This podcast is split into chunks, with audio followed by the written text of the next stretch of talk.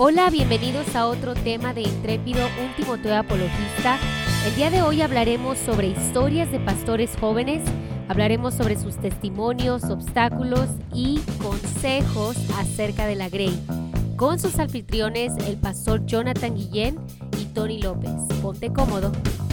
Bienvenidos una vez más a este su podcast Intrépido. Hoy estamos de manteles largos porque tenemos invitados al pastor Omar y al pastor Arnoldo. Ahorita eh, Tony los va a presentar panelistas con como se debe, con fanfarre, con alfombra roja y caravana. Eh, son, son unas personas que han dado testimonio de servir a, un, Dios vivo, nuestro Señor Jesús, desde la época que andábamos roqueando, ¿verdad, Omar? Arnoldo. Así es. Eh, una época muy padre, muy chida. tuve la oportunidad de conocerlos. Ellos son de, de la ciudad de Chihuahua. Pero hoy, hoy vamos a hablar de un tema muy interesante, un tema que eh, nuestros seguidores en el podcast y, y, tú que nos estás viendo ahorita en la transmisión en vivo, si, si, si puedes eh, recomendar, este es un tema muy interesante. Vamos a hablar acerca de historias de pastores jóvenes. ¿Por qué? Porque es, es, es, una realidad que Dios ha levantado una generación que estamos dispuestos a servirle y el mundo ha cambiado, pero la palabra de Dios no cambia. Tenemos a un Dios que, que no cambia. Él siempre él es fiel, él, él, es verdadero, Él es inmutable. Sin embargo, con toda esta, eh, cómo se ha multiplicado la maldad, cómo han pasado situaciones que yo creo que nadie es ajeno a saber de, de lo que podemos estar hablando.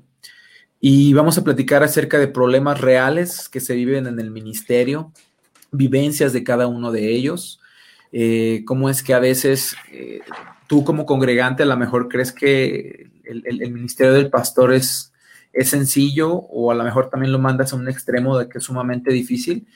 Y esto sobre todo esperamos que sea de bendición para, para quienes sienten el llamado del, del, pastorado, puedan tener como que por ahí una perspectiva de, de, estos eh, siervos de Dios que ya tienen pues un, recorrido en el camino y que cada experiencia que ellos nos platiquen pueda ser eh, pues guiada a través de, nuestro Señor Jesucristo para que tú que nos escuchas puedas entender. Y pues sin más, eh, le doy la bienvenida también a mi amigo Tony, Intrépido. ¿Cómo estás, Tony? Hola, Jonathan. Eh, gracias. Buenas noches. Invitados especiales el día de hoy. gloria a Dios. Bienvenido, Pastor Omar, Pastor Arnoldo. Pues bienvenidos a Intrépido, un Timoteo Apologista, que aquí queremos defender lo que es el cristianismo. Y yo creo que una forma de defender es, pues, es, primeramente es dar a conocer lo que hay detrás de los pastores, ¿no? Y hoy específicamente a los pastores jóvenes, porque a veces, pues, puede, eh, lamentablemente la iglesia puede caer en el error de, de juzgar a los líderes eh, sin saber lo que hay detrás de, ¿no? a veces pensamos que el pastor es un superhéroe, que es, no es humano, que no siente nada, pero la realidad es otra y queremos de esa manera, de la perspectiva de su vida, que nos ayuden a comprender lo que es el, el, pastoreado desde su perspectiva, ¿no? Y pues si me permiten, eh, para introducirlos, pues tenemos a, a Omar Jair García Montoya, eh, bienvenido, pastor. Él es pastor de la iglesia Cristo Vive en, Mazatlán, Sinaloa. Estudió en el Instituto Bíblico eh, en Chihuahua, Chihuahua, y tiene una licenciatura en teología del ISUM, que es el Instituto de Superación Ministerial. Entonces, aquí tenemos puro profesional, Jonathan. Entonces, gloria a Dios por esto. Y pues también tenemos del otro lado, eh, directamente desde Chihuahua, ah, Chihuahua. La tierra de los burritos súper sabrosos. Así es. Tenemos a Arnoldo Cárdenas Vargas, Iglesia Filadelfia, no, la iglesia de aquí de Aguascalientes. Nosotros estamos en Iglesia Filadelfia. Eh, iglesia Filadelfia en Chihuahua, Chihuahua. Eh, estudió en el, Instituto Bíblico también Remundo Olmeda Cuenta con una licenciatura en teología pastoral en Seminario Teológico Bethel, una maestría en teología pastoral en Seminario Teológico Bethel, lo repetí, y es director del Seminario Teológico Bethel en Campus Cuauhtémoc, Chihuahua. Entonces, ¿qué más podemos decir, Jonah, de nuestros invitados del día de hoy? Pues como lo comenté al inicio del podcast, estamos de manteles largos. Eh, nosotros creemos que la experiencia que ellos eh, Dios les ha permitido adquirir, nos va a servir mucho. En este caso, pues yo también eh, estoy ejerciendo el ministerio del pastorado y, ellos fueron mis, mis contemporáneos en, proyectos de música, en, cuestiones, compartimos escenario muchas veces y, me da mucho gusto, eh, mucho gusto poder este, ahora platicar de estos temas que son más profundos, que tienen una responsabilidad espiritual eh, con más conocimiento de causa. Y pues bueno, vamos a entrar directamente a las preguntas. Eh, antes de comenzar, eh, si tienes alguna pregunta para alguno de los pastores de acuerdo a los temas que vamos a estar desarrollando por la, gente que está conectando aquí en vivo por la transmisión de Facebook, pues tienes toda la oportunidad de hacerla. tenemos aquí un equipo que nos está ayudando a monitorear y con gusto daremos la palabra a cualquiera de, de nuestros panelistas para que respondan alguna de tus dudas. Entonces, pues vámonos. ¿Están listos, chicos? Listos. Pues muy bien, vamos a empezar con la primera pregunta. La primera pregunta es, ¿tú querías ser pastor? Les voy a preguntar esto porque en mi caso yo la verdad no quería ser pastor pero no soy yo el que tengo que responder, así es que me gustaría darle la palabra primero a, Omar. Omar, ¿realmente cuando sentiste el llamado acerca de este ministerio, lo aceptaste? ¿Tú querías? ¿Te veías eh, al frente de una iglesia con la responsabilidad tremenda de tener que sacar la pelota del estadio cada domingo para que ese mensaje eh, les diera fortaleza a la congregación? Cuéntame acerca de esto. La verdad es que no. Creo que la mayoría de las, de las personas que hoy están en ministerio o, pastores jóvenes, no he escuchado a alguno que haya dicho yo desde niño quería la verdad, ser pastor. Eh, no, no he escuchado a ninguno, a ninguno decirlo. A lo mejor en esferas de liderazgo sí, pero ya en, la cuestión del pastorado no. Y desde mi punto de vista o desde mi perspectiva, la verdad es que no, y, y menos eh, yo lo comparto porque pues fui hijo de pastor desde antes de que yo naciera desde antes de que yo naciera, mi papá ya era pastor. Fue pastor soltero, en el pastorado conoció a mi, a mi mamá, se casaron y, ellos ya estaban pastoreando la iglesia cuando, cuando este, yo estaba por, por nacer. Así que desde pequeño pues yo asistí a los, a los servicios desde el vientre de mi mamá y luego ya de, de niñito ahí esos que le preparan la cobijita en el, en el piso para que esté dormido mientras esté el servicio. Y conforme fui creciendo, empecé a notar detalles que una persona que no tiene un corazón pastoral evidentemente le van a dañar. Y le afecta. Veía como mi papá se desvivía por la iglesia, no estaba en cumpleaños de la familia por atender situaciones de la iglesia, no, eh, a veces no disfrutábamos el tiempo de, comida porque entraba una llamada y, hasta le, yo le llegaba a decir, estamos comiendo, termina de comer y después atiendes este, esta llamada. Y, y, eran detalles que al no tener un corazón pastoral te van marcando, así que cuando yo iba creciendo, eh, una de las frases que yo utilicé fue cuando yo crezca yo quiero ser un papá normal, diciendo yo quiero estar con mis hijos, yo no quiero dejarlos por, por el ministerio y aunque en teoría el, ministerio o los pastores de antes lo habían establecido en, en, cuanto a la teoría, que era Dios, era este, la familia y luego la iglesia. En, en, la práctica lo hicieron al revés, era Dios y luego la iglesia y después la familia. Eh, darme cuenta de que algunas personas, eh, mi papá oraba por ellas, servía para ayudarles y, estaba como apoyándoles en, diferentes áreas y por la espalda decían cosas de él y yo me enteraba y, sin ese corazón pastoral era como, ¿por qué lo sigues ayudando? ¿Por qué lo sigues defendiendo? Y, era más este sentir como yo no, no quiero eso, no quiero estar viviendo ni participando de eso. Pero creo que ahí está el punto. Si no hay como este corazón pastoral es, es difícil entenderlo. Y cuando Dios empezó a tratar conmigo el, sobre el llamado, fue algo que, que realmente sufrí porque no quería, yo no quería ser pastor, no quería ser pastor, pero el Señor va como marcándote el, el, territorio y, para no quitar mucho tiempo recuerdo que eh, pues el Señor me fue como cerrando muchos caminos de tal manera que yo llegué un día llorando a la oficina con mi papá y le dije, ya, ya no quiero pelearme con Dios, si hay mañana mismo un lugar donde yo pueda entrar a un instituto para, pues para prepararme, porque si, si Él me está llamando, quiero hacerlo preparado eh, yo mañana mismo entro. Y recuerdo todavía, Jonah, que cuando estaba en el instituto, estaba como yo con este pensamiento de, pues sí, Dios me obligó a, entrar al instituto, Dios me obligó a, aceptar este llamado. Y uno de los pastores, a lo mejor Arnoldo lo recuerda, hermano René Castillo, que era de la directiva de, del instituto, eh, compartió un, mensaje sobre Jonás. Y, y, una de las palabras que me taladró ahí me dice, Dios no te está obligando a nada. Y eso fue lo que dijo el pastor y, ahí cambió mi perspectiva. dice, este, si tú te quieres morir en el pez, muérete en el pez.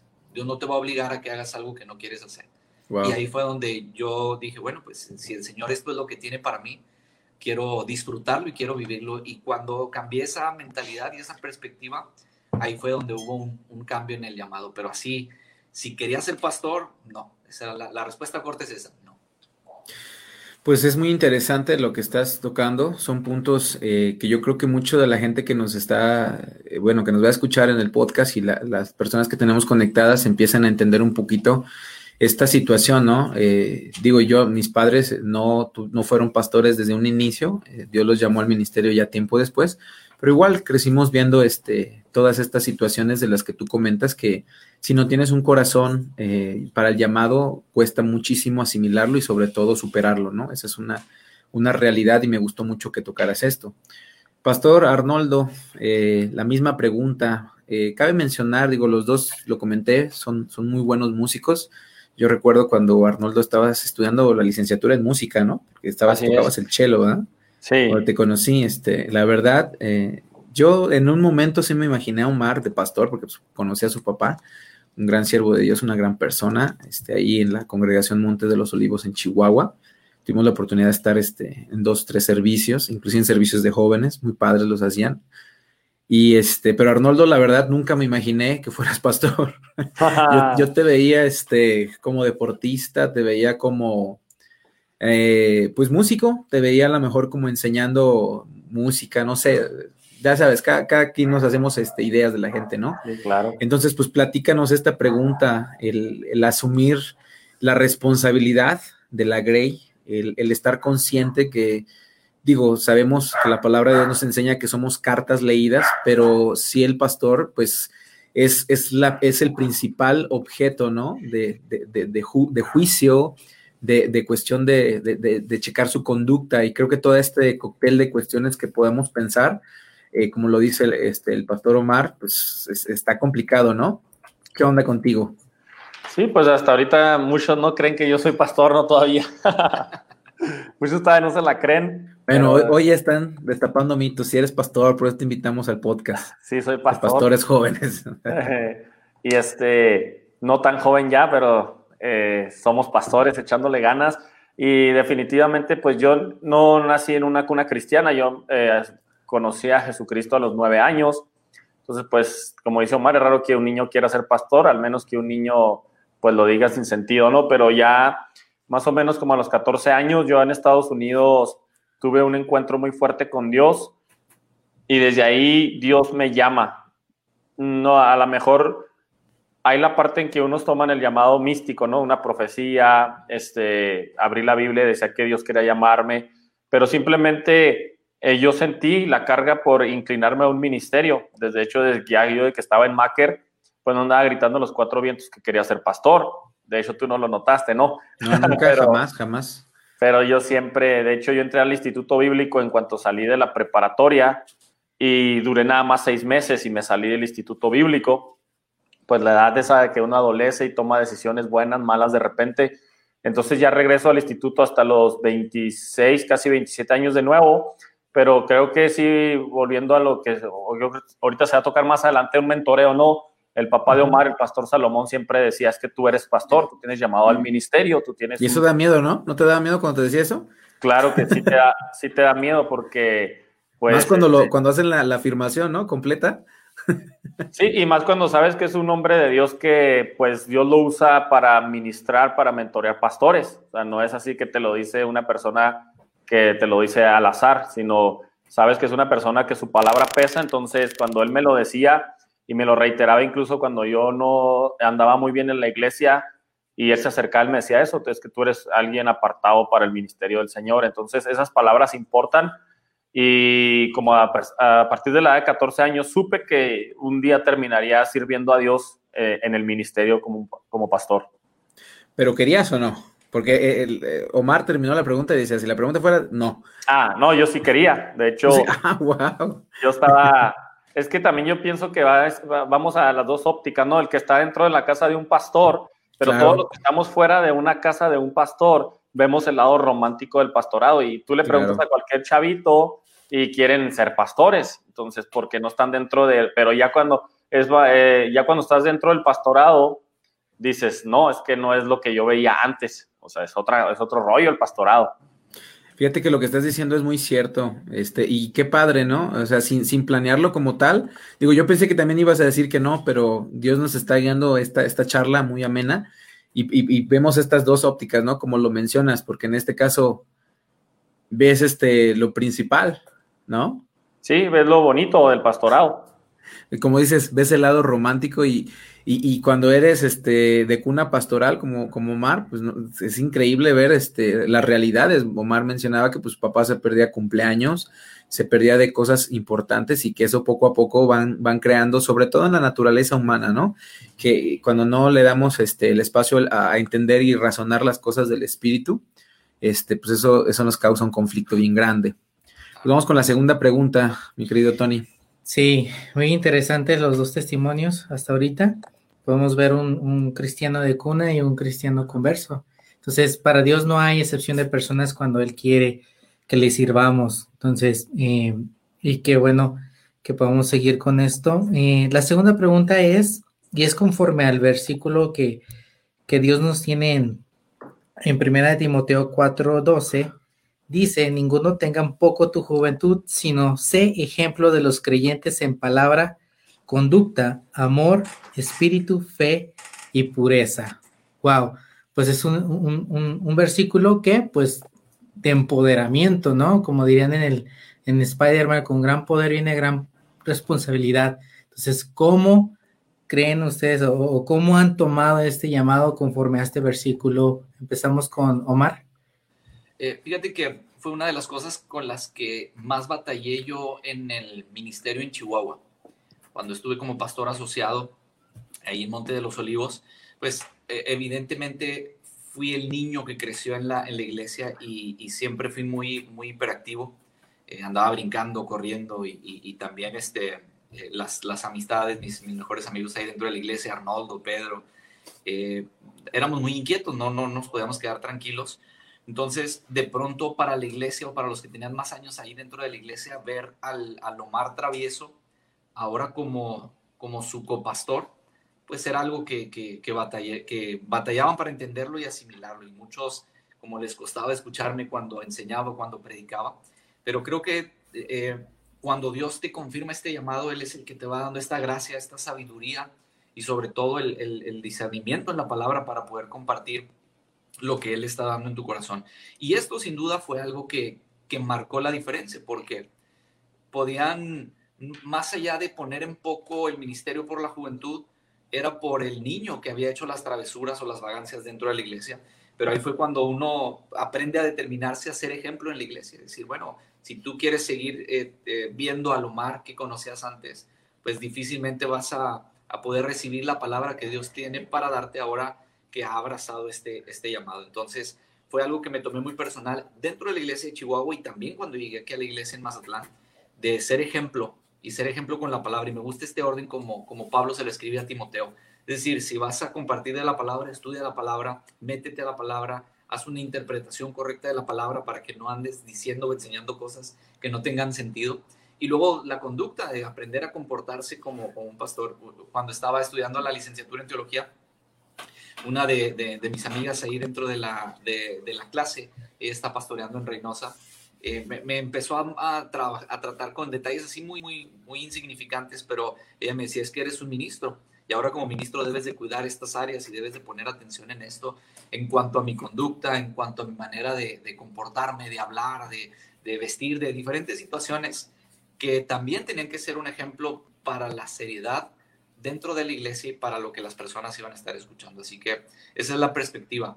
Eh, cambia un tanto cuando llego a la iglesia en, Mazatlán, que era una iglesia que nos estaba esperando como pastores, y, fue eh, algo muy, muy especial, pero pues sigue, sigue estando este, eh, como esta línea cuando los, historiadores o aquellos que, que, han estudiado un poquito más dicen que precisamente Timoteo se encontraba en, esta, en este rango de edad entre los 30, y es cuando Pablo le está diciendo que nadie tenga en poco tu juventud. Entonces, pues somos, somos unos chavalos al, al ojo de, Pablo pero con, este, con esta misma responsabilidad de decir, pues hay que poner en, práctica la palabra, eh, la conducta, el espíritu, la fe, el amor y sobre todo la pureza para poder dar testimonio y para que esta palabra pueda causar efecto.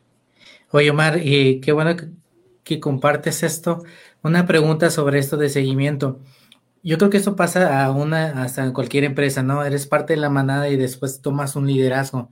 Y eso pues tiene que marcar limitaciones y, tú lo dijiste, tienes que empezar a, ordenar y dejar de ser ese niño que hacía travesuras o que era inmaduro, ¿no? Entonces, eh, pregunta, ¿extrañas ser ese niño maduro? Sí, pues creo que dentro de cada uno de nosotros está esta parte, y a lo mejor Arnoldo no me dejará mentir, Jonah no me dejará mentir, que hay momentos donde dices, híjole, me gustaría hacer esto, pero ya desde... Y sabemos de qué hablas, ¿eh? En la que te encuentras, tienes que decir, bueno, ¿qué tanto puede afectar? Eh, si puede ser de tropiezo para algunas personas que no entiendan la razón de por qué quiero hacerlo.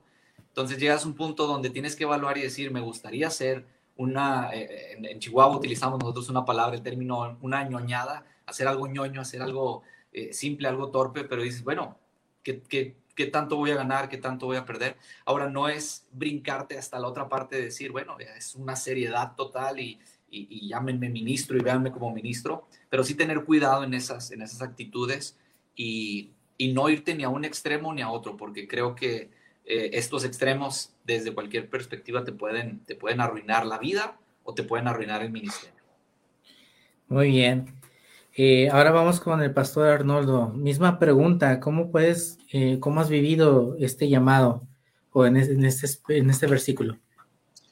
Es que viéndolo desde el punto de vista que Pablo le, le dice a Timoteo, pues muchos, muchos lo hemos llevado al extremo malo, ¿no? Que buscamos mostrar una cara de perfección en el ministerio. Entonces, creo que ahí también caemos en un problema porque la gente espera que el pastor sea perfecto, que el pastor no tenga errores y el día que lo llega a tener, porque somos humanos, como decía Omar, y algún día podemos cometer errores. Y más ahora, si te pones a ver, este, pues en los noventas, pues el pastor no había Facebook, no había redes sociales, entonces él a lo mejor la regaba y pues lo, y lo veía su familia en la casa, pero él llegaba a la iglesia el domingo con la corbata y todos decían, yo quiero ser como él. Pero ahora nosotros como pastores pues tenemos redes sociales, tenemos Instagram, tenemos Facebook, ahorita estamos en transmisiones en las iglesias, entonces estamos mucho más expuestos a que vean nuestra vida, definitivamente. Pero algo que a mí me gusta de algunos pastores, y ahorita voy a mencionar uno que es Andrés Speaker, que él lo que hace, y creo que eh, eso le ha funcionado para que la gente tenga como que un, ligue con esa iglesia, es que él no se muestra como un pastor perfecto.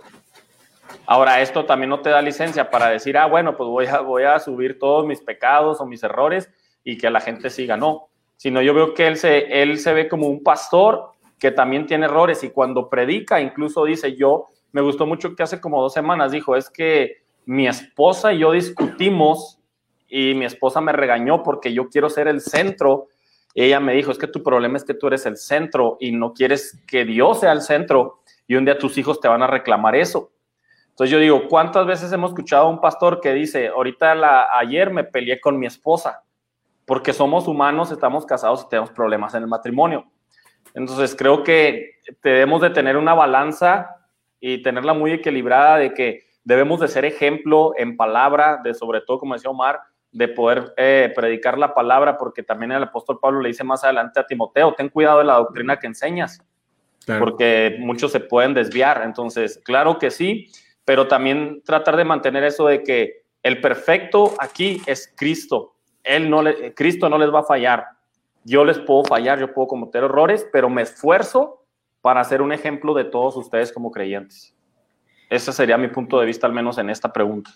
Sí, muy cierto. Yo creo que, bueno, es una buena ah, perspectiva que puede tomar el pastor, como lo dices, porque, bueno, ahí hablando en libros de liderazgo, un punto es reconocer tu vulnerabilidad. Exactamente, sí. Como entonces, y eso abre las puertas a hacer esa conexión. Y el segundo punto que mencionas, pues esto nos ayuda a que la congregación entienda que el poder no es del pastor, la superfuerza no es del pastor, sino de aquel que es más grande que nosotros, Jesucristo. ¿Verdad? Entonces, eh, y, y, sí es muy bueno, pero creo que también debemos de caer en, no llevarlo al extremo, como lo decía Omar, ¿verdad?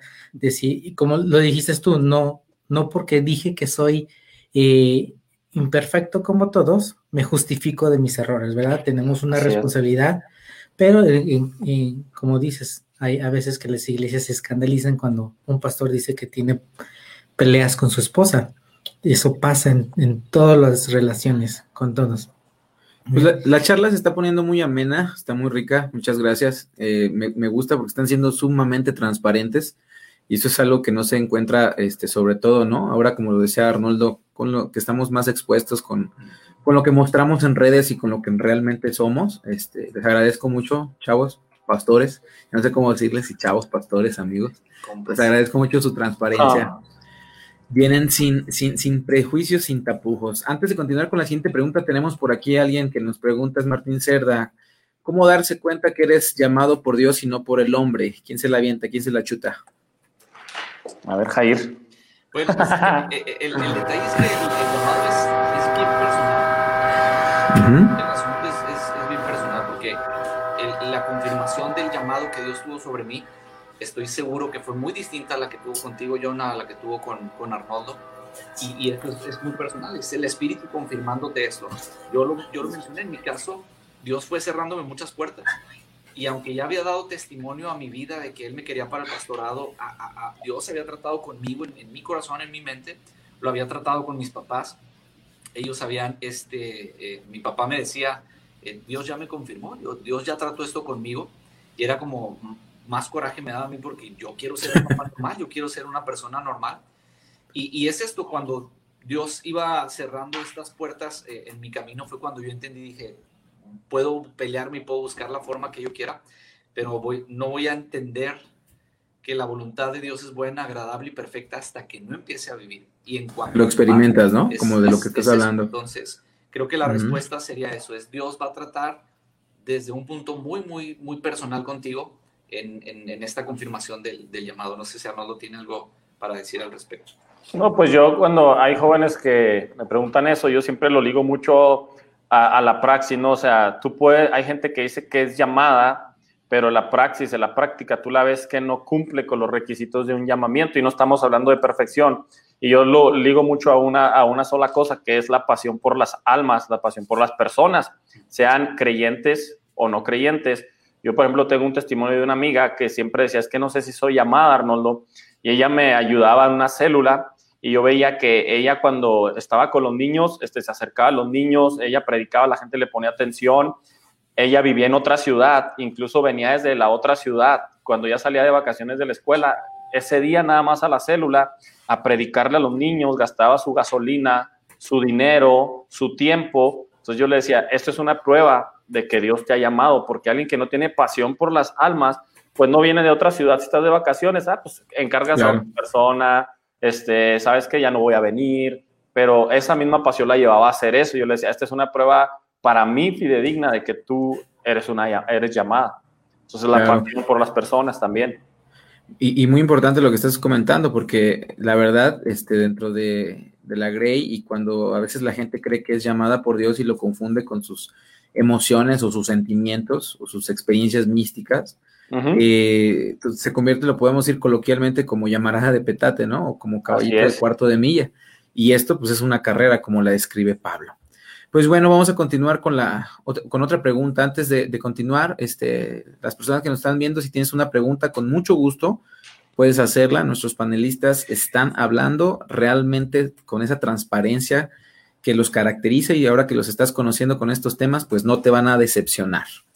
Eh, la tercera pregunta sería, eh, primero hablando en un contexto para el pastor Omar, después pasamos con, Arnoldo, el pastor Arnoldo.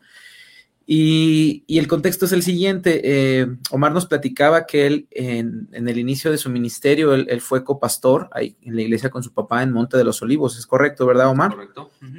Entonces, vamos a ver las, las, dos perspectivas o los dos lados de, cómo el pastor este, entra en la congregación, cómo, cómo está la obra, pero la pregunta directa sería para ti, este, Omar. Eh, ¿Cómo fue tu llegada a una congregación ya establecida? En este caso sí nos mencionaste en las preguntas anteriores de, que tú llegaste a Mazatlán y ya estaba la iglesia, eh, ya estaba, por así decirlo, el camino recorrido, para que en este caso tú ocupases un ministerio, sin duda alguna, que fue dado de Dios hacia ti. Pero ¿cómo, cómo fue esta experiencia, no? Porque me imagino que a lo mejor, obviamente está una expectativa, ¿no? Y sobre todo de, la congregación, porque sabemos que, las ovejas hasta cierto punto eh, pueden ser demandantes y no ofertantes. De hecho, hay, una, hay un camino largo en, la, en el que la oveja entiende que no solo se tiene que quedar en el espacio de la demanda, ¿no? Tiene que ser ofertante, porque a eso nos llamó Jesús, a ser discípulos, ¿no? ¿Y cómo fue tu experiencia cuando llegaste? ¿Con qué, con qué situaciones te encontraste? El nerviosismo tuyo, de tu esposa, no sé, el día previo. Eh, yo, vi unas imágenes que compartieron cuando, cuando estaban ahí en la iglesia este, y, los presentan, vi por ahí eso y, y tenía ganas realmente de hacerte esta pregunta. fue, fue un, tiempo muy, muy especial. Eh, el previo para llegar fue interesante porque pues Dios trató con nosotros igual de salir de la ciudad de Chihuahua para venirnos. Mi esposa es de, de Culiacán mm. y todos pensaban que ella iba a ser la más encantada de venirse para acá porque pues Mazatlán y Culiacán están a dos horas. Mis suegros, los papás de ella viven en Culiacán todavía, entonces todos pensaban como, no, ella va a querer irse para allá. Pero la iglesia en Chihuahua la abrazó también y ella eh, creció tanto en estos años que, Dios nos concedió vivir juntos, casados en Chihuahua, que ella sufrió más para venirse que, yo. De alguna manera yo tenía más expectativa de, pensar y decir, bueno, sé que todavía hay personas en la iglesia que no creen, que no confían en el llamado que, Dios me ha dado y, esta oportunidad eh, es para demostrar a ellos, pero también para confirmarme a mí que Dios no me llamó al ministerio como un legado de herencia de Monte de los Olivos, sino que él tenía un llamado especial y específico para mí. Y, fue eh, interesante porque cuando llegamos, pues como dices, es una iglesia que ya estaba formada, tenía por lo menos tres años de iglesia, pero el detalle es que el pastor estaba a distancia, él pastoreaba eh, la, misma iglesia llamada Cristo Vive en, Wichita, en Kansas, y venía cada tres eh, meses a visitar la iglesia, a tratar de atender los problemas, regresaba y todas las predicaciones eran vía internet, muy a lo que estamos viviendo hoy de transmisiones en vivo. Él predicaba la iglesia en Wichita y la iglesia de Mazatlán se reunía y escuchaba y atendía la, instrucción. Y en medio de eso, pues fue eh, ajustar la diferencia de liderazgos, un liderazgo en, el que yo había crecido en Chihuahua con, con, mi papá y el liderazgo que se había vivido dentro de la iglesia aquí en Mazatlán, que cuando el pastor no estaba, los diáconos o los líderes prácticamente eran los que estaban haciendo toda la obra pastoral y llegar y, este, tener que estar atendiendo ahora desde esta perspectiva y tener toda la responsabilidad y tratar y, trabajar con esa, con esa división de responsabilidades dentro de la iglesia. Eh, al principio fue un poquito difícil porque los líderes llegaron a un punto de, de decir, pues es que ya no sabemos qué hacer, si hacemos como antes, si ya no hacemos, y, fue cuando este, estuvimos tratando con ellos, diciéndoles esta parte, bueno, nosotros ahora venimos como pastores de tiempo completo y, la responsabilidad es atender la obra de, tiempo completo. A medida de que vayan surgiendo las necesidades, nosotros les vamos a ir pidiendo que nos ayuden con qué cosa. Y fue bonito en esa parte de, entender el llamado de Dios y, Dios diciendo, quiero que dejes esta comodidad. Y, y, si alguien ha tenido como esta oportunidad de salir de su lugar de confort, pues eh, te vas inmediatamente a la historia de Abraham. Deja tu tierra, deja tu parentela, deja las comodidades y vete a un lugar que yo te voy a mostrar. Y pues prácticamente ha, sido eso, es, llegar con las ventajas de llegar a una, una, iglesia que está dentro de la cobertura de las asambleas de Dios. Tuvimos una recepción bien, bien bonita, la, directiva oró por nosotros, mis papás nos acompañaron. Sí, vi las fotos. este, y, y, fue un tiempo bien, bien, bien bonito, bien emotivo pero ya viene la realidad del, ministerio. Y, recuerdo ahorita que lo mencionaban cuando recién iniciábamos, en algún momento, en algún día del pastor o en, alguna celebración, escucho a mi papá decir, eh, para mí la parte romántica del ministerio es predicar. Y yo recuerdo que apenas estaba haciendo pues los pininos ahí en el, instituto bíblico y para mí predicar era el, temor más grande, que preparar el sermón y, y, a lo mejor estarán de acuerdo conmigo que te llevabas tres, cuatro días para preparar el mensaje y, te aventabas 15, 20 minutos de, un, mensaje y con el nerviosismo y todo lo que implicaba este, tener, tener que predicar eh, la palabra. Y cuando yo dijo eso a mi papá dije, ¿qué le pasa? Predicar es la parte más difícil del ministerio. Y, ya que empiezas a, a, enfrentar situaciones problemáticas, tratar con los matrimonios, con que el esposo dejó a la mujer, con que los hijos están rebeldes, con que eh, la persona ya no quiere ir a la iglesia. Y, Le llamaríamos la parte cruda, ¿no? ajá, empiezas a tratar ya con la realidad de la iglesia, aunque exista cobertura, aunque haya estado pastor, viene esta realidad y cuando tienes que estar llevando esa carga de, del ministerio y, de estar despertándote en las madrugadas para orar por las personas, eh, no poder descansar por escuchar la noticia de que pasó esto, pasó lo otro, recordaba las palabras y decía, no, predicar es la parte más romántica del ministerio, definitivamente. Pero en cuanto a la pregunta, pues creo que eso fue, fue una llegada muy bonita, una recepción bien, bien, bien, este, eh, eh, bien, bien, bien hermosa, fue, fue un recibimiento bien, bien padre. A medida que uno va avanzando y va desarrollando y el, estilo de liderazgo se va enfrentando con la iglesia, y con los problemas reales de la iglesia, pues ya te das cuenta de que las, las situaciones y los, los criterios van cambiando pero hasta la fecha pues Dios nos ha ayudado y aquí seguimos. Y que en este caso yo creo que como cuando estabas empezando tu ministerio, tu llamado ya como copastor en la iglesia con tu papá, pues había ese apoyo, ¿no? Con tu papá en ese caso como la, me imagino, la decisión final o la última palabra, que tú lo, lo, comentabas directamente con él. Sin embargo, este, ya eh, estar este, tú solo, dependiendo, obviamente dependiendo al 100 de Dios, creo que ahí es, es este, pues el llamado, ¿no? Que en este caso lo experimentaron grandes hombres de Dios y es, es lo que le da como que el push al ministerio, ¿verdad? Fíjate que hay, un detalle bien interesante porque, y Arnoldo no me dejará mentir en esto, es, es parte del, del criterio de mi papá formar líderes y nunca ha sido como envidioso o, de estos líderes que sienten la sombra y dicen, no, no, lo voy a limitar antes de que, de que me genere un problema o me divida, o, siempre ha apoyado a los pastores. Y algo que me gustaba mucho cuando ya empecé yo como copastor es que mi papá me mandaba a mi agente a la, a la oficina. Cuando eran detalles que no eran tan, tan fuertes, eh, él les decía, ¿sabe qué? Vaya con el pastor Omar para que él lo escuche y, y, para que él le, le, aconseje en esta situación. Y fue algo que a mí me llamó la atención porque él era el pastor titular y, y me he dado cuenta de iglesias donde los pastores titulares dicen, no, no, espérate, aquí el pastor soy yo, aquí el único que da consejos soy yo, aquí el único que hace eso soy yo.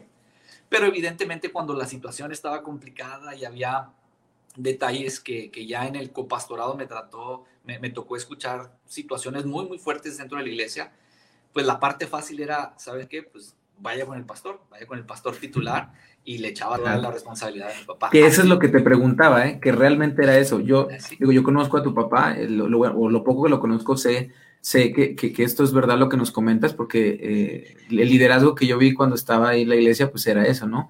Este, buenas decisiones, crecimiento en la iglesia, este, sana doctrina, pero lo mencionas, o sea, a final de cuentas, el punto era que ya tomar las riendas por completo de un ministerio, pues ya ahora sí, este, como dices, despertarte en las madrugadas, orar, tener una plena dependencia de la dirección de Dios, ¿no? Es que ese, a eso iba enfocado mi pregunta. Eh, la misma pregunta va para nuestro pastor Arnoldo, que le, vamos a, tomar en cuenta que Arnoldo, estábamos platicando que él no entró eh, bajo una cobertura, ahorita nos va a platicar más él a fondo para, para no decir cosas que no. Sin embargo, eh, me identifico un poquito con el pastor Arnoldo porque, eh, digo, cuando Dios me llama a mí al ministerio también, pues no, no, no, se nos hizo bien complicado levantar este, una iglesia porque había un llamado, una profecía que nos había dicho Dios que íbamos a ser pastores, pero íbamos a empezar desde abajo, desde picar piedra.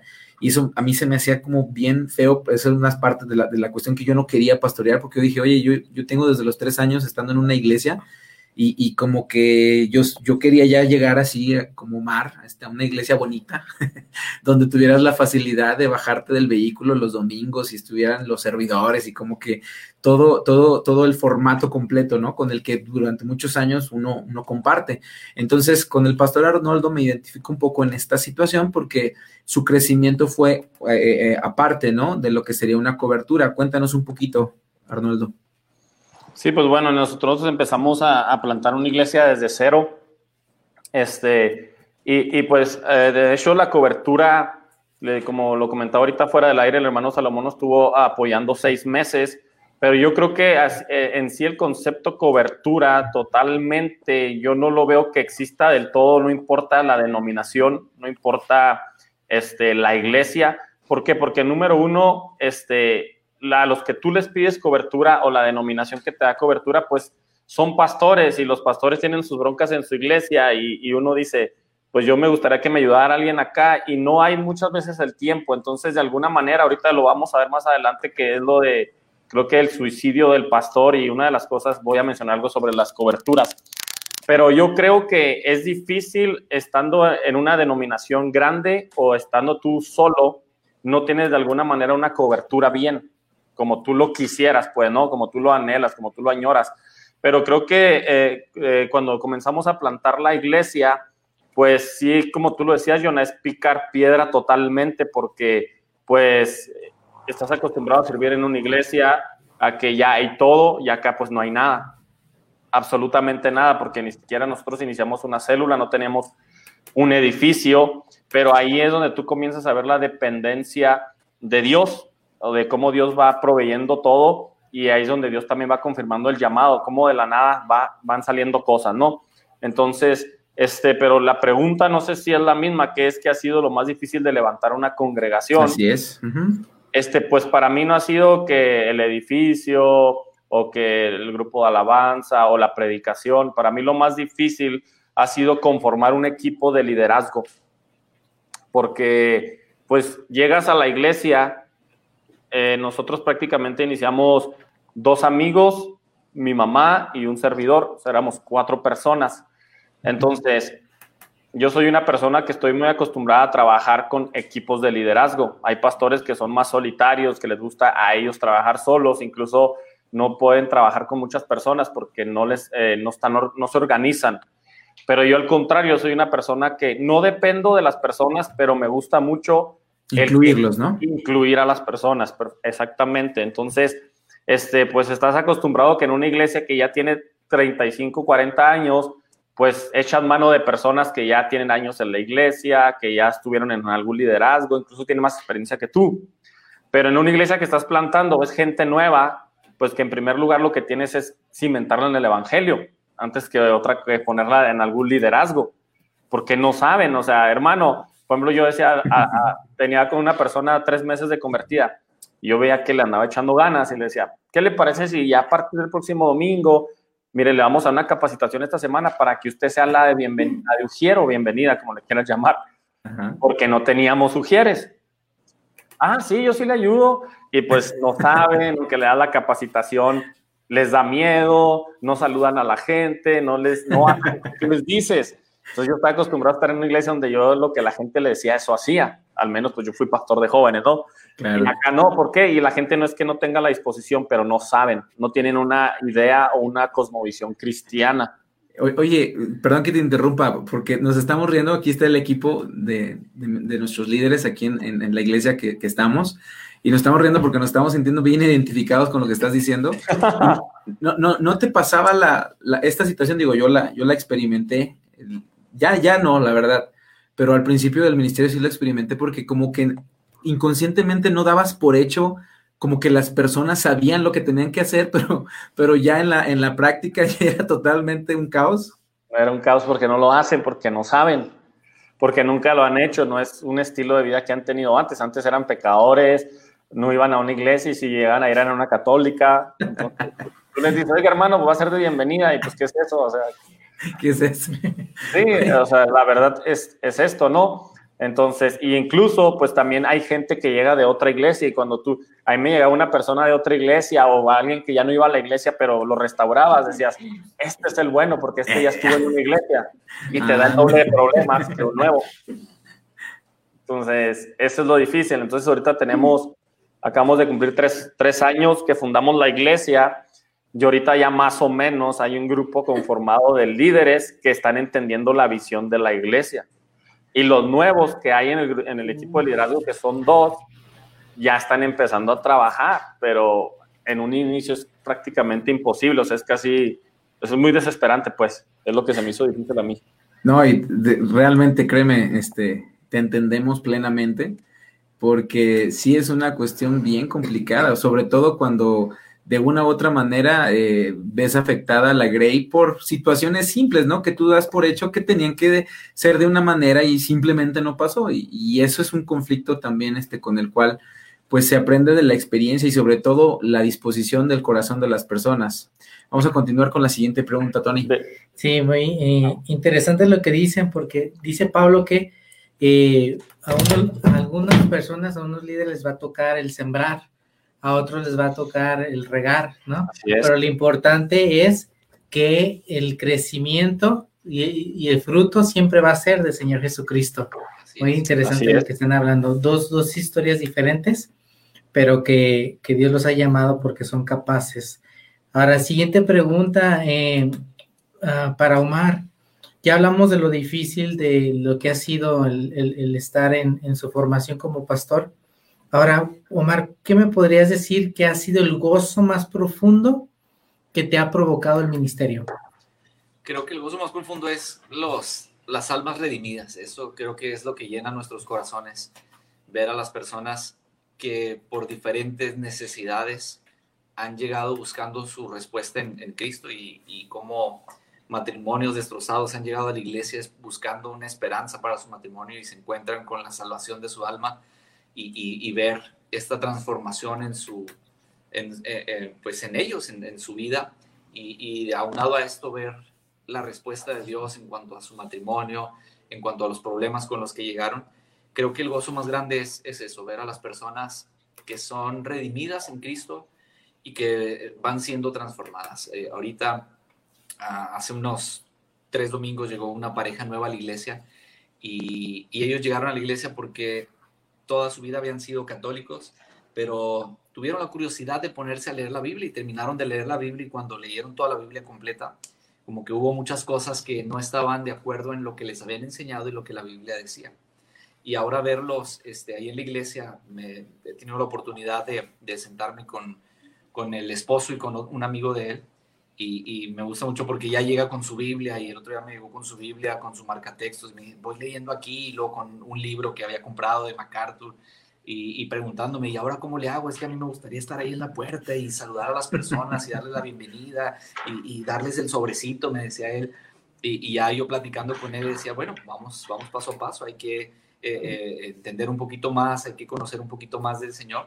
Pero creo que este es el gozo más grande, ver a las personas transformadas y esta iniciativa y este, e, este, esta pasión por la obra. Eh, antier llegaba una jovencita que es la que está encargada en multimedia aquí con, con mi esposa y conmigo, eh, diciendo, eh, acabo de, de, comprar una cámara y, vengo para decirles que quiero grabar unos videos, quiero hacer esto para la iglesia y quiero hacer esto otro. Entonces, creo que desde la parte espiritual, el gozo más grande es ver a las, a las almas transformadas, a los redimidos, eh, eh, siendo transformados por la sangre de Cristo y en cuanto a la parte práctica, ver estas personas con toda su disposición al servicio a Dios. Es decir, mi tiempo, mis recursos, lo que soy, lo que tengo está disponible para lo que Dios necesite. Este es el gozo más grande.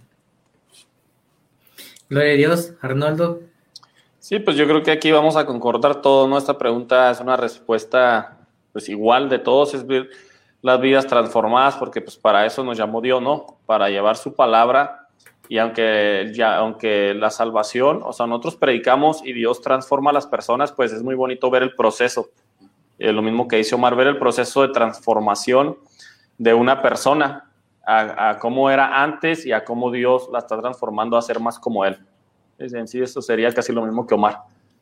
Sí, qué, qué, qué bueno que, que lo mencionan los dos, ¿no? Entonces, yo creo que tenemos un Dios de milagros poderoso y, nos glorificamos cuando hace un milagro Dios o cuando se sana un enfermo, pero lo que ha captado en, mi, en, mi, vida, en mi camino de cristianismo, es que no hay mayor milagro que la, la conversión, ¿no?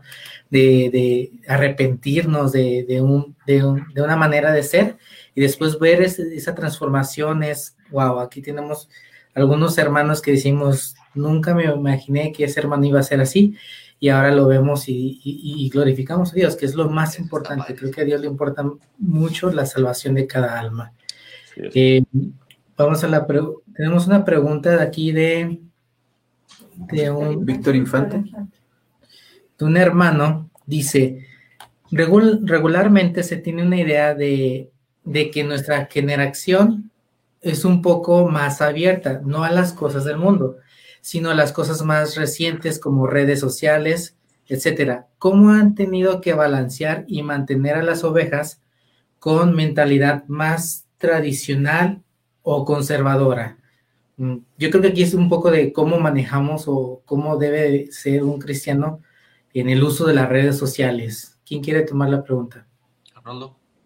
Pues es que aquí este, eh, le lleva un meme o una publicación que me dio mucha risa eh, y que decía, los pastores que hace 10 años satanizaron el Internet, ahora están eh, predicando en transmisiones en vivo. Entonces, a veces cometemos el error de confundir lo tradicional con lo antiguo. Entonces, lo tradicional es estar en las raíces de los principios bíblicos, no utilizaron no, las nuevas tecnologías o que se vista de tal manera o que la iglesia se pinte de tal manera. Ah, no, esa es una iglesia este, neopentecostal porque pintaron la pared negra. Pues esa es una, es una aberración que una persona diga eso. Entonces, este, hay, hay iglesias que tienen eh, la arquitectura totalmente tradicional y el pastor pues, no predica nada la Biblia. Y hay iglesias que tienen la pared negra, Alejandro Escobedo, y es un pastor 100% bíblico. Entonces, nomás sacar un poquito del error a las personas en esa cosmovisión. Pero creo que eh, yo en mi caso, que tengo una congregación 80% jóvenes, eh, matrimonios jóvenes, pues no he batallado porque pues ellos ya están en esto, ellos nacieron con esto, tecnología y cuando transmisiones en vivo, pues ellos están metidos en todo este rollo.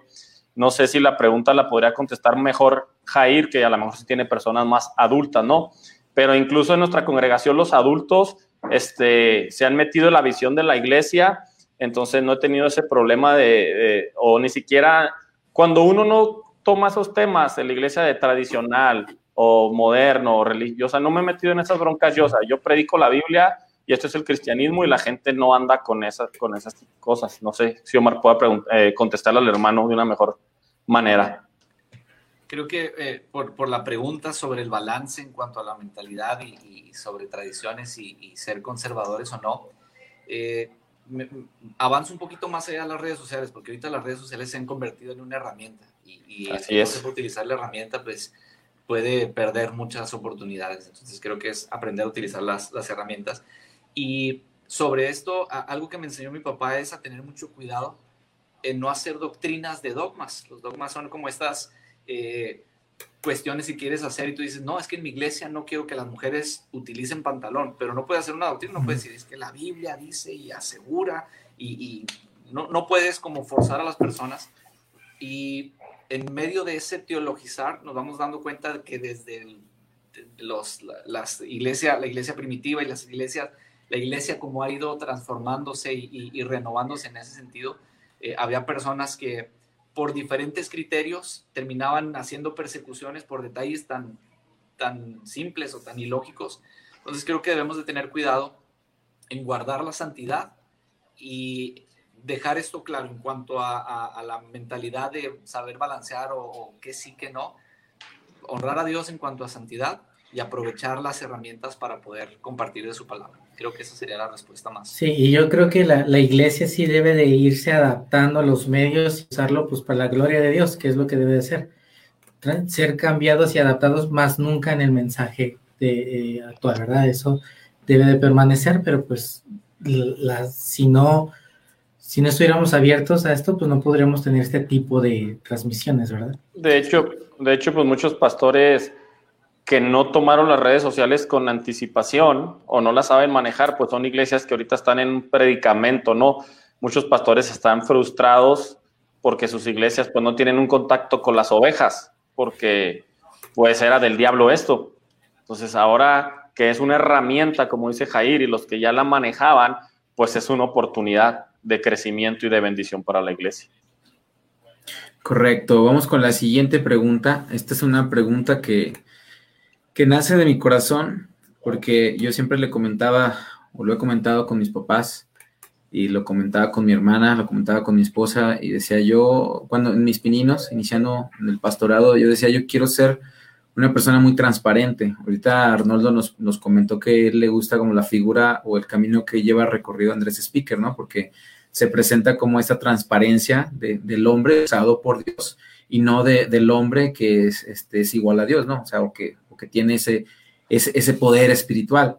Y la pregunta aquí, vamos a ir con los dos, primero vamos a ir con Omar, sería, Omar, ¿qué tanto crees que sea necesario más allá de tener brazos derechos, porque eh, Arnoldo nos platicó que le gusta este, trabajar con la gente, tener tu equipo de trabajo. Nosotros tenemos nuestro equipo de trabajo, de hecho Tony es nuestro brazo derecho, Tony y su esposa Liz.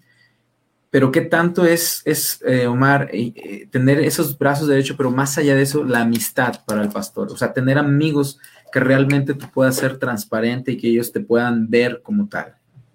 Creo que esta pregunta también es muy importante y, muy a criterio personal, porque puedes tener amigos dentro del, ministerio y estos amigos te van a ayudar en, dudas, en cuestiones, pero también hay que tener mucho cuidado en, la línea y, respeto y, de verdad me da gusto que, que este, puedas tener a tu, a tu equipo de, de liderazgo y que puedas ir fomentando esta, esta parte de amistad, pero algo en, donde se tiene que tener mucho cuidado es, esta parte, porque si la otra persona no sabe cuándo marcar el límite en cuanto a amistad y, autoridad espiritual o pastorado, entonces puede, puede haber este, un problema. Y creo que en, muchas eh, iglesias o en muchos liderazgos se ha vivido esta parte. Yo desde mi punto de vista, y, y lo comparto de manera personal, en cuanto a la iglesia, prefiero tener brazos derechos en los que yo me pueda apoyar, en los que yo pueda confiar, sí fortalecer la relación de amistad, pero lo tengo que, decir y, lo tengo que hablar desde la parte más sincera. No puedo decir que van a ser mis mejores amigos, porque a lo mejor si a ellos les cuento eh, eh, algún detalle con el que estoy sufriendo o con el que estoy bateando, se pueden ir por otro lado, pero tengo mis amigos eh, a los que les puedo contar y que no precisamente están relacionados en la cuestión del, del ministerio, pero son personas que me pueden escuchar, me pueden eh, ayudar a orar, pero desde mi punto de vista muy, muy, muy, muy personal, creo que sí hay que tener mucho cuidado en, en, la línea en cuanto al, al, ministerio. Y creo que Dios también te va a ir dando dirección y, y, gracia en el asunto, pero sí saber, saber marcar esta, esta diferencia para que no llegue el punto donde la amistad abuse sobre la autoridad espiritual que Dios te ha, te ha dado y después no puedas eh, poder eh, comentar y decirle, ¿sabes qué? Es que esta falta de respeto ya no sé si me la estás haciendo como amigo o me la estás haciendo como pastor. Porque si me la estás haciendo como amigo no hay problema. Pero si estás atentando contra la figura pastoral, ya no es Omar el que está, ya es el pastor el que Dios puso, ya no es John el que está, ya es el pastor, ya no es Arnoldo, ya es el pastor. Entonces ahí es desde, mi punto de vista donde tenemos que tener mucho cuidado y guardar esa línea de la amistad y de los brazos derechos dentro de la iglesia. Que, creo, eh, mira, estoy muy de acuerdo contigo, porque en este caso no toda, gente, no toda la gente le sabe dar lectura a nuestra vulnerabilidad, que creo que eso es lo que tú estás este, refiriéndote, ¿no?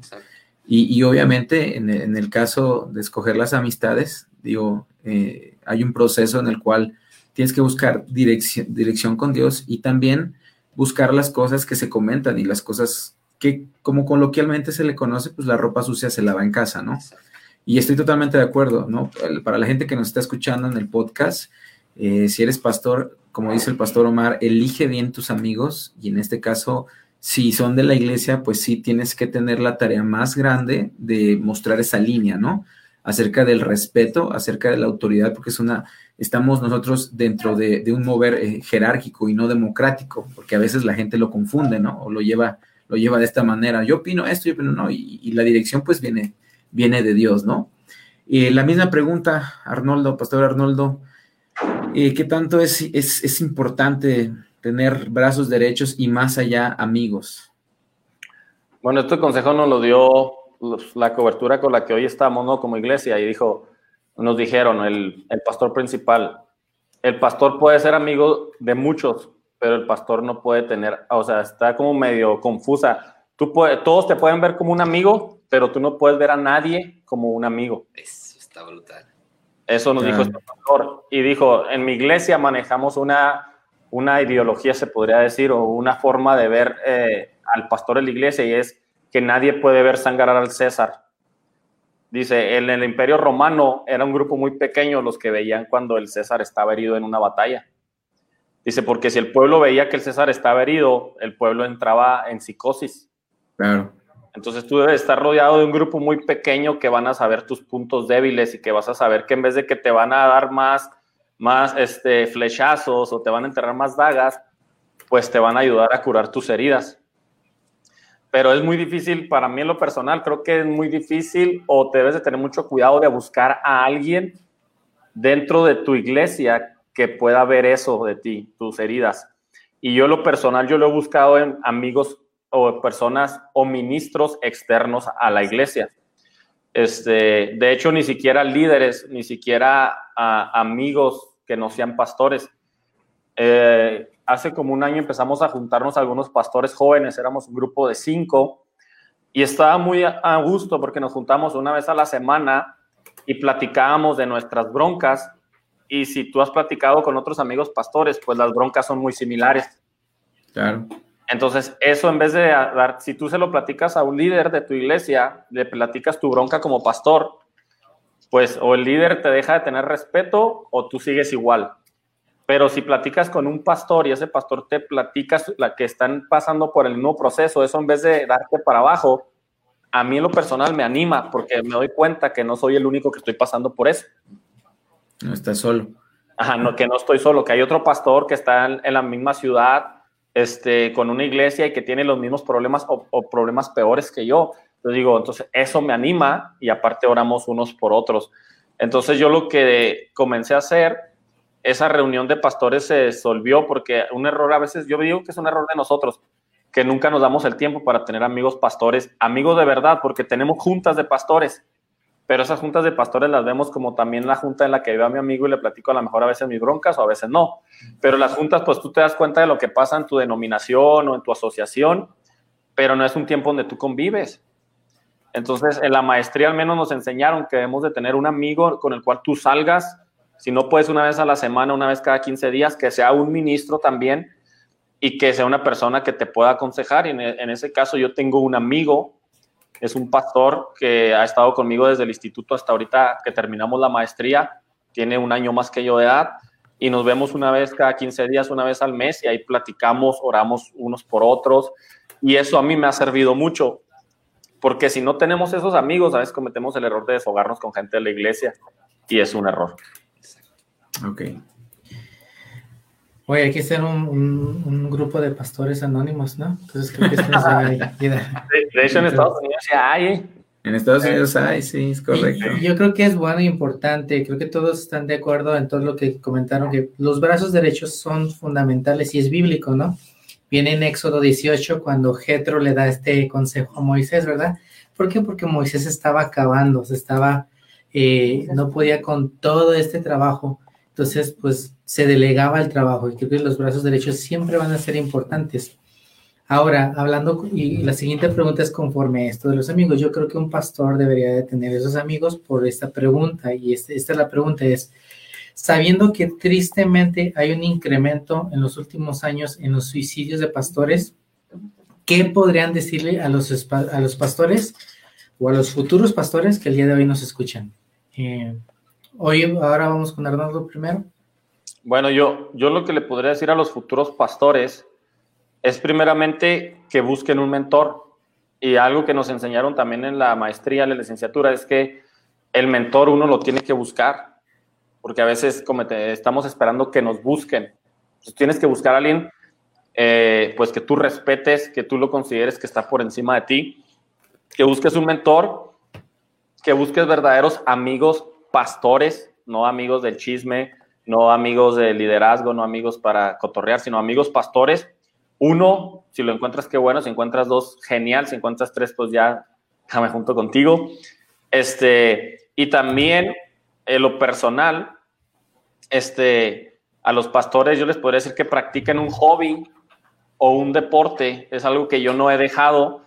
Eh, yo antes, yo le sigo dando, soy ciclista hasta hoy, antes lo hacía con muchos amigos, ahora casi siempre lo hago solo, pero es un hobby que me desestresa, es un hobby que me ayuda a salirme un poquito de la rutina. Y también un último consejo que le quiero dar a los pastores es que no se comparen. Esa es una de los mayores, una de las mayores problemáticas que tenemos hoy los pastores jóvenes o las personas que se han suicidado. Este, son personas que se estuvieron comparando porque las redes sociales está llena de ese pastorado romántico que hablábamos ahorita, de ese pastor cool, de ese pastor que tiene una mega iglesia, de ese pastor que siempre está bien. Entonces tú te comparas y dices, bueno, a él siempre bien y yo siempre mal. y entonces tu cabeza empieza a dar vueltas, ¿no? Entonces, no te compares, que siempre entiendas que Dios te dio un llamado único, un ministerio único y Dios está cumpliendo su voluntad en ti, aunque no sea como lo está haciendo en otras personas. Y ya serían nuestros consejos. Eh, Omar. Pues de acuerdo completamente con lo, con lo que dice Arnoldo. Eh, creo que no está por demás decirlo, pero aprender a tener esta confianza y esta relación directa con Dios, porque estas, estas cargas, el único que va a entender eh, en totalidad lo que podamos estar viviendo o, experimentando en nuestro corazón es Dios. Así que es ir a la presencia de Dios y llevar lo que nosotros no podemos llevar y pedirle a Dios, sabes que esto es, esto es demasiado pesado, me está, me está costando, me está cargando mucho, ayúdame tú con, con esta situación. Eh, creo que ese sería uno de, de, pues, de, los consejos como más, más prácticos. Lo segundo, creo que lo saben, pues es la tarea de tratar con la gente, es una de las, de las profesiones más difíciles, más complicadas de las que existen. Y, y me he dado cuenta, por ejemplo, que en psicólogos, que tienen que estar escuchando problemas y situaciones difíciles. Llega un tiempo donde ellos tienen que tomarse un, un espacio, un, una pausa en su trabajo para dejar como de escuchar tantas situaciones difíciles y ellos poder como depurarse de todo, de todo lo que están escuchando. Y, y ustedes saben que el pastor no tiene eh, est estos tiempos, así que dependemos completamente de la, de la gracia de Dios para poder avanzar y para poder seguir. Y, y ese sería el consejo. Eh, lo del mentor es, es importantísimo dentro de las situaciones que se han vivido un tanto complicadas de, de iglesia, hablar con una persona para que te pueda orientar desde una perspectiva con más experiencia te va a servir mucho y, aprender a confiar en, a los pastores o, ministros que están casados, aprender a confiar en, en, tu cónyuge, que puedas también soltar estas, estas cargas y decirle, sabes que necesito que me ayudes con esto. Creo que el problema de los suicidios en los pastores es porque han querido llevar la carga solos y llevar la carga solos es muy, muy difícil. Y más ahorita en este tiempo también, como decía Arnoldo, que se ha elevado mucho la figura pastoral a, a la como superestrella, ya ni siquiera como sino como superestrella. Sí, claro. Se han levantado más eh, eh, la, las, los pastores que las iglesias. Tú a veces puedes conocer más eh, al, al, pastor que la iglesia, sabes cómo se llama el pastor, pero ni siquiera sabes cómo se llama la iglesia. Entonces, claro. imagínate toda esa carga que, que las personas pueden tener y que siguen siendo personas normales, que si no ponen su confianza en, y su dependencia en Dios, pues el enemigo es, mi abuela tiene esta frase, dice, el enemigo es puerco, el diablo es puerco, y siempre va a buscar la manera de, de meterse en nuestras vidas, y, estos pequeños como destellos de ansiedad, de depresión, pueden, pueden afectar. Pero concuerdo completamente con lo que dice Arnoldo, un mentor, algo que te ocupe fuera de la iglesia, un hobby, un deporte, y, alguien con quien puedas hablar, con quien puedas reír. A veces los pastores como, como por estar guardando esa compostura, ese ejemplo, esa conducta delante de las personas, pues no te puedes reír de, de un chiste, de, de, de, permíteme decirlo así, de una burrada. Y, y claro. que a veces con los amigos es, es, tan necesario. El lunes cumplió años mi esposa y hicimos una video, videollamada con amigos de allá de Chihuahua, dos matrimonios jóvenes de allá de Chihuahua. Y fue un tiempo tan especial porque pues, es estar hablando tonteras eh, de, del grupo y estar risa y risa y, y a veces ni, ni, siquiera las palabras estaban, era nada más estar riendo y sientes como es de, ah, lo necesitaba. Entonces creo que esa es una parte importante, conseguir alguien con quien reírte y con quien disfrutar también es, es parte importante. Que la risa es terapéutica, ¿no? Claro. Eh, nos vamos con la última pregunta, ya nos alargamos un poco, pero ha estado muy interesante cada una de estas preguntas y sus respuestas. Eh, pues para los dos también, si ya, si ya hubo, si ya existió, cuéntenos por favor alguna situación que los ha llevado al límite en el ministerio y cómo Dios los sacó de esta situación. Si es que ya la han experimentado, esa situación que los llevó al límite, a querer este, tirar la toalla y cómo Dios este, intervino de esa, esa manera poderosa. ¿Quién comienza? Bueno, pues este, Creo que esa, esa pregunta ahorita es fácil de contestarla por lo, lo que acaba de suceder este año ¿no? En, a nivel mundial, en México, que pues es la pandemia y si a alguien le pegó la pandemia, pues es a las iglesias y si le pegó a las iglesias, pues sobre todo le pegó a los pastores. Entonces, pues Chihuahua no es el estado de excepción, sino que de hecho ahorita Chihuahua está en rojo todavía. Creo que no sé si Mazatlán, eh, ahorita Aguascalientes. Aguascalientes sí, ahorita suspendimos dos domingos las reuniones. Bueno, pues acá también, y, y acá en Chihuahua, pues muchos pastores han estado falleciendo, ¿no? Entonces, creo que esto nos llevó al límite, porque en el caso de nosotros, pues rentamos un local.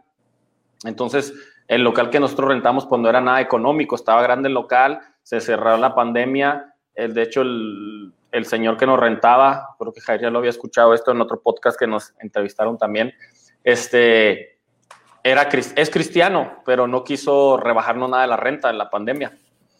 y siendo cristiano, perdón que te interrumpa. Sí, es cristiano. y este, empezó a faltar para la renta, nos fueron amontonando o se fueron acumulando pagos. Entonces yo, yo llegué a un límite donde le dije, ¿sabes qué, Dios? Pues es tu iglesia, yo no tengo por qué estar preocupado por una renta, no tengo por qué estar acumulando una deuda de una iglesia que tú me llamaste a pastorearla, pero es tu iglesia. Entonces yo llegué al límite y le junté a los líderes y les dije, vamos, voy a entregar el local y si ya no tenemos iglesia, no tenemos, bueno, si ya no tenemos local, la iglesia sigue sin local. Porque yo llegué al límite, dije, no tengo por qué, incluso estás en el riesgo de enfermarte, de tener problemas en tu familia. Yo no voy a perder mi matrimonio, mi familia por la iglesia. Es lo que decimos ahorita, que a veces ponemos eso como pastores, pero ya en la praxis damos todo por la iglesia, por la familia, no. Entonces yo entregué el local y fue un lapso donde estaba el semáforo en rojo y dije, bueno, pues este, tenemos células. Y Dios, gracias, hasta subí una historia ahí en Facebook, un chorro de pastores que pasó, ya no vas a tener iglesia. Yo les dije, no, o sea, que sea lo que Dios quiera. Y yo le dije, si tú nos llamaste y si Filadelfia está en tu corazón y es un proyecto para Chihuahua, pues este, vamos a seguir sin iglesia. Y en ese lapso, este, una persona me, se comunicó conmigo, nos dio una ofrenda especial y mi mamá, mi mamá buscó un local y era exactamente lo que esta persona que nos, que nos está rentando el local dijo, cuando esté en rojo, este, va a ser una cuota súper mínima, gracias a Dios y este y, Dios acomodó todo, ¿no? Pero yo no me moví, o sea, yo me di por vencido ya, o sea, no, ahí está tu iglesia, Dios. Wow. Eso fue lo, que yo experimenté en esta pandemia. Gracias por la transparencia, Arnoldo. Omar, si es que ya la tuviste, esta situación que te llevó al límite y cómo Dios te sacó. Creo que gracias a Dios hasta el momento no puedo, no puedo decir ya eh, he estado a punto de, de tirar la toalla. Tampoco puedo decirte que no ha habido situaciones complicadas o difíciles porque sí las ha habido pero fue uno de los, de los detalles que yo traté con Dios antes de venirme para acá, antes de venirnos, yo me estuve peleando con Dios como un año y medio antes de, venirnos para acá en oración. Y Dios fue insistente conmigo, así que cuando yo me iba a venir, eh, era una de las, de las oraciones que yo le decía a Dios, yo quiero que tú me confirmes claramente y fuertemente que eres tú quien me lleva allá porque sé que más adelante va a haber problemas y cuando vengan los problemas, no quiero estar en una situación donde diga, ay, es que no era Dios el que me había llamado, eh, mejor me regreso a Chihuahua donde me están esperando y, ahí nos vemos. Y, fue algo que Dios trató conmigo, así que cuando empezaron a llegar estas situaciones difíciles, pues era haber entendido eso. Yo te llamé y, es parte de, vivir con, estos desafíos. Así que gracias a Dios te puedo decir, les puedo decir a ustedes, el equipo de Intrépido y Arnoldo y a los que nos están escuchando, que no ha llegado a un punto donde diga, ya, no quiero saber nada del ministerio, quiero tirar la toalla. Pero en los, en los puntos difíciles, eh, hace poco un, matrimonio que estaba dentro del liderazgo, ellos decidieron salir de la iglesia y eso fue algo que sí me, me, me, pegó. Eh, estuve unos días triste, tuve que hablar con mi papá, mi papá me estuvo dando algunos consejos, ahorita que hablábamos parte de la mentoría, pues es, es alguien en quien yo he descansado mucho para cuestiones de liderazgo y de ministerio por la trayectoria y por la sabiduría que Dios le ha dado. Y, estuve platicando con él, me estuvo orientando, le pedí que estuviera orando por mí. Y eh, creo que esa ha sido una de las, de las situaciones más difíciles que, me ha tocado vivir, pero no al extremo de decir, ya no quiero saber nada de la obra, ya no quiero saber nada de la iglesia. Pero sí son, son situaciones que, que, te golpean y que, que viene, que, llega a la realidad y, que tienes que aprender a depender de, de Dios y, hablar lo que Dios ha puesto en tu corazón para, para hablarlo y soportar este tipo de situaciones y seguir adelante para que, para que Dios siga glorificándose. Que lo que mencionas es muy triste, la verdad, cuando eh, a, la gente, a la Grey, que a final de cuentas, pues es, es, son ovejas de Cristo, ¿no? Nosotros nada más somos mayordomos, ¿no? De ese ministerio que Dios nos ha dado pero sí es muy doloroso cuando sientes que, entregaste todo, tiempo, eh, esfuerzo, la palabra, eh, la administración personal, personal hacia ellos y que aún así pues, ellos deciden irse. y, te entiendo, creo que es la parte de las más complicadas, ¿no? El, perder este, pues no como tal las ovejas, porque vuelvo a mencionarlo, son de Cristo, claro. pero, pero ese, ese choque eh, en nuestra parte humana de afrontar la situación y a lo mejor te sientes como con esa eh, responsabilidad, ¿no? De, preguntarte qué hice mal, por qué pasó esta situación y, y esas preguntas. Pues les agradecemos muchísimo, muchísimo su, su transparencia en estas preguntas.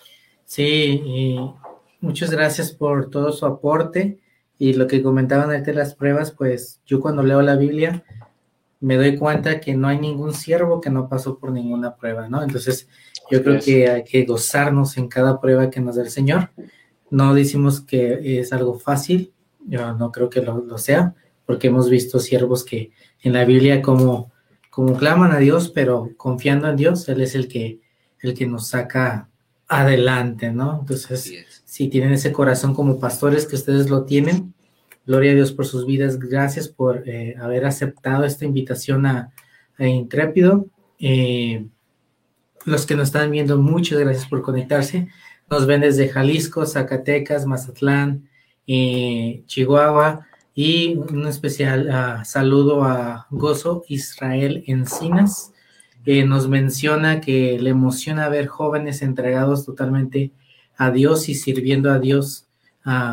ánimo, les, les, dice esta persona, siempre es bueno tener, siempre es bueno tener amistades o mentores que nos inspiren, que nos impulsen más hacia adelante y que nos enseñen a no desviarnos ni perder los pies del piso. Entonces, gloria a Dios por sus vidas porque inspiran a, a las almas, ¿no? siempre, siempre a ver a Jesucristo. No sé si tengan algún comentario, Arnoldo, Pastor Arnoldo, Pastor Omar, antes de despedirnos.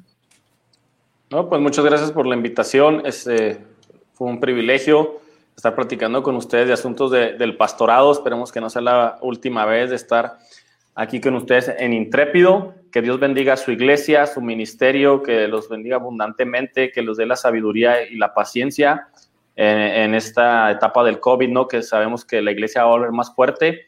Y pues gracias a todos los que se conectaron y un saludo para Gozo, que ahorita pues ya él ya radica en El Paso, Texas. Claro que sí lo conocemos a Gozo. Entonces Dios te bendiga, bro, y a cada uno de los que se conectaron. Mi nombre es Arnoldo Cárdenas, pastor de Iglesia Filadelfia, y pues también a Jair. Este, ya tenemos rato sin vernos. Bueno, ya tenemos rato que no ha venido a Chihuahua, Jair, y a Mazatlán yo no voy, no me gusta la playa. Nos vemos, Jair, cuídate. Igual, digo. Pues gracias, gracias de verdad por, por esta invitación. Eh, es, es, interesante que aparten el tiempo para poder ayudar a, pastores jóvenes o a pastores, a, ministros jóvenes, a personas que están a punto de entrar a vivir la emoción del peligro del, del ministerio y del llamado. Gracias por darse el tiempo, por poner esto en oración, por invitarnos, por, por hacernos parte de. Y como dice Arnoldo, esperemos que no sea la última vez donde podamos también compartir eh, estas partes complicadas del ministerio, pero también estas victorias que el Señor nos va concediendo eh, cada semana, cada mes. Y pues a todos los que nos escuchan, gracias, gracias por apartar de su tiempo para escucharnos. Esperemos que esto les haya servido, les motive para servir a Dios de todo corazón. Y, algo que siempre comparto y que, que siempre me gusta decir es que en Dios no hay esfuerzos inútiles, en Dios no hay búsquedas inútiles. Cualquier cosa, por mínimo que hagas dentro de los propósitos y dentro de los planes de Dios, son recompensadas. Dios nunca se queda con nada, con nada. Así que lo que hagas, por mínimo que puedas estar haciendo hoy, Dios tiene algo especial. Compartí el miércoles con la iglesia y, hablaba sobre la historia de Saúl y le decía, probablemente hoy puedas estar buscando unas burritas que se perdieron, pero el día de mañana puedes estar gobernando una nación. Así que lo insignificante que puedas estar haciendo hoy, puede llevarte a lo que Dios tiene preparado para ti mañana y nunca te olvides de eso. Y pues desear lo mismo, bendiciones para la iglesia en Aguascalientes, para la iglesia Filadelfia en, en Chihuahua, para los Phillies de Aguascalientes y de Chihuahua, que Dios los bendiga y que Dios siga derramando toda bendición sobre ustedes, llevando más personas a los pies de Cristo, que podamos seguir disfrutando de todas las bendiciones que Dios tiene para nosotros y recordarles que acá está la playita esperándoles para cuando quieran. Delicioso Mazatlán. Unos buenos ceviches, vamos a la playita y vámonos. Mucho calor. Muy bien, pues muchas gracias, eh, pastores. Eh, audiencia, nos despedimos de esta transmisión. Gracias por escuchar tu podcast favorito. No olvides compartirnos en las redes sociales como Facebook, Instagram, YouTube y Twitter. Hasta la próxima.